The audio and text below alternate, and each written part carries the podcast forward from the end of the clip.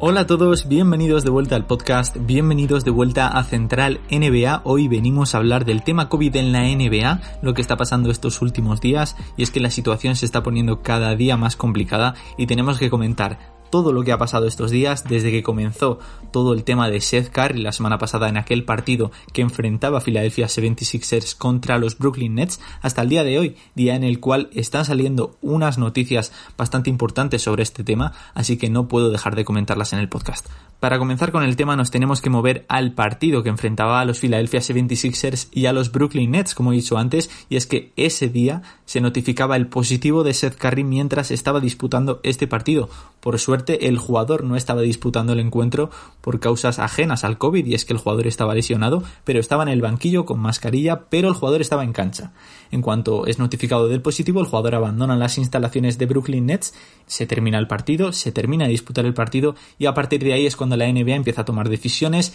se confina todo el equipo de Filadelfia en un hotel de Nueva York y empiezan a maquinar algún tipo de solución. Eh, todos los jugadores hacen test, dan negativo y por lo tanto no tienen ningún problema para disputar el siguiente partido, por lo menos en principio, frente a los Denver Nuggets. Partido que se disputó el sábado pasado y un partido que estuvo a punto de ser suspendido porque los Philadelphia 76ers solo contaban con 8 jugadores listados como activos, dentro de los cuales estaba Mike Scott, que como ya dijo Doc Rivers antes de que comenzase este partido, para él Mike Scott no era un jugador activo, así que realmente solo contaban con 7 jugadores para disputar el encuentro. Realmente la NBA solo permite que se disputen los partidos si los equipos tienen 8 jugadores listados como activos para los partidos y los Sixers tenían justo 8 así que pudieron disputar el partido. La NBA decidió que se disputase el partido por mucho que Doc Rivers se quejase y que los jugadores de Filadelfia mostrasen su desagrado a la decisión eh, que había tomado la NBA de disputar el partido. Y bueno, finalmente el partido, evidentemente, Filadelfia tuvo muchos problemas para poder disputarlo y perdieron aquel encuentro contra Denver.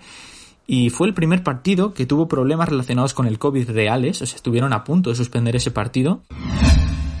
Pues de este encuentro nos tenemos que mover a la noche del domingo al lunes porque ese día se iba a disputar un Boston Celtics Miami Heat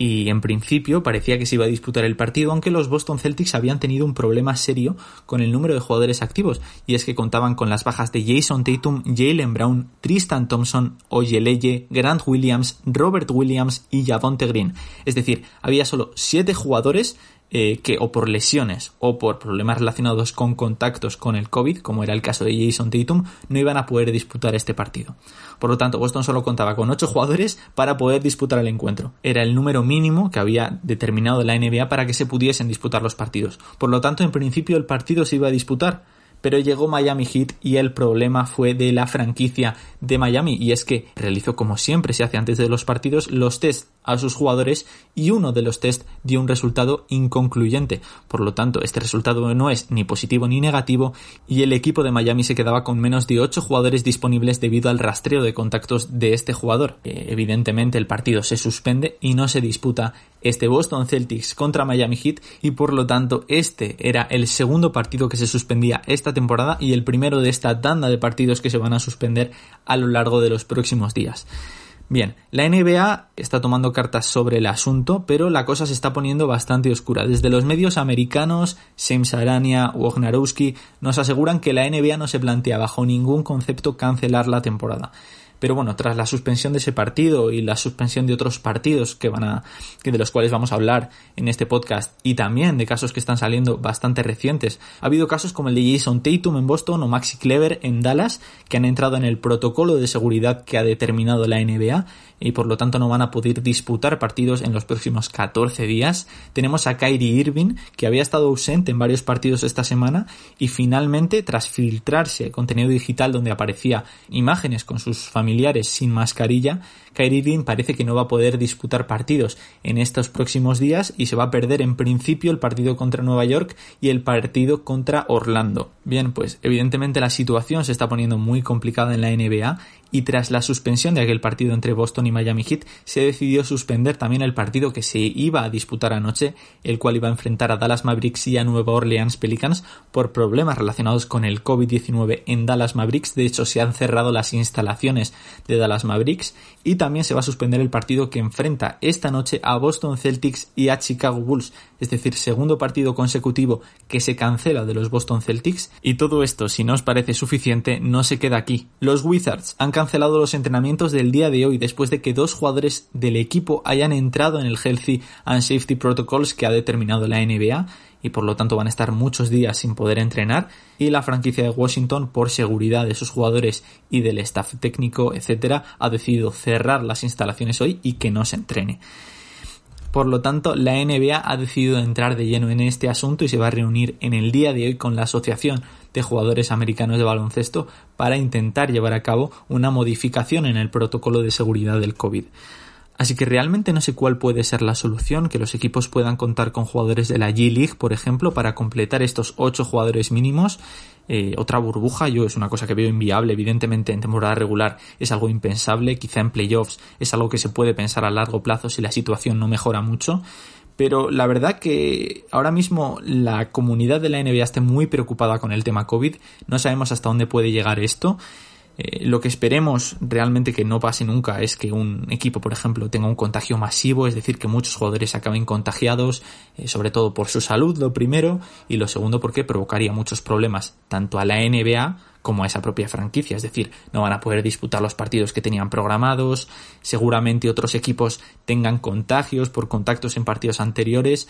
entonces eso sería algo muy negativo y que esperemos nunca pase, pero sí que es probable porque estamos viendo que está saliendo cada día más y más información acerca de jugadores que se van a perder partidos por este protocolo de seguridad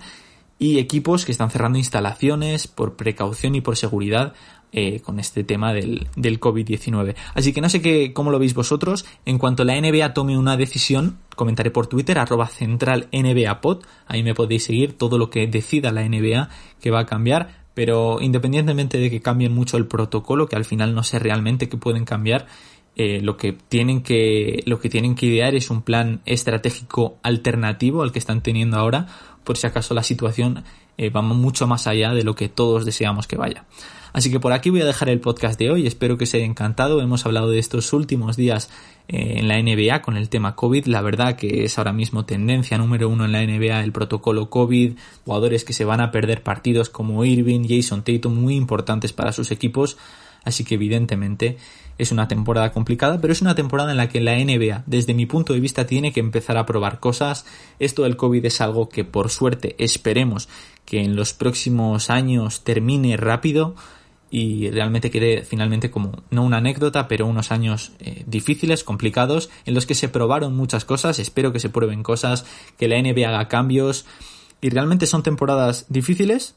pero que la NBA tiene que utilizarlas eh, para que finalmente la importancia de estas temporadas sea muy buena.